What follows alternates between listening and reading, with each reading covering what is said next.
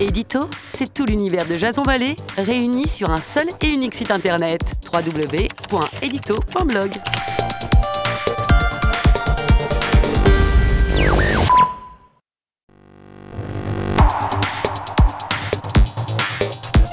L'édito de Jason Vallée.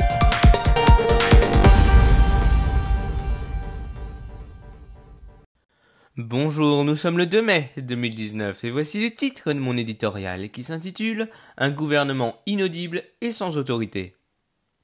On a évité le pire. Du côté du gouvernement, on a vanté un maintien de l'ordre, en dépit des 245 interpellations. La clôture du grand débat et les annonces du chef de l'État n'ont vraisemblablement pas calmé la colère.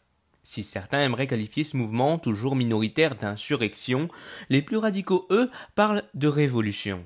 En cinq mois, l'exécutif a montré son incompétence à remettre de l'ordre en interdisant purement et simplement les manifestations. Un parti au nom d'En Marche, mais un pays quant à lui à l'arrêt. Des scènes de casse hebdomadaires et des commerçants excédés de devoir se barricader. En plus d'être publiquement désavoué, le ministre de l'Intérieur prouve là son incapacité à incarner l'autorité. Si l'on regarde les intentions de vote pour les élections européennes du 26 mai prochain, un nouveau sondage Elab donne le parti d'Emmanuel Macron à 22,5%, suivi par le Rassemblement national à 21,5%.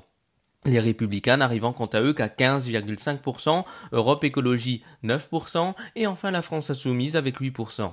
De fait, nous pouvons en tirer deux conclusions. La première, c'est que la gauche est définitivement morte et enterrée. La seconde, plus inquiétante, est qu'aucun projet ne rassemble les Français, car qu'on se le dise, 25%, ça ne fait pas une majorité légitime pour gouverner.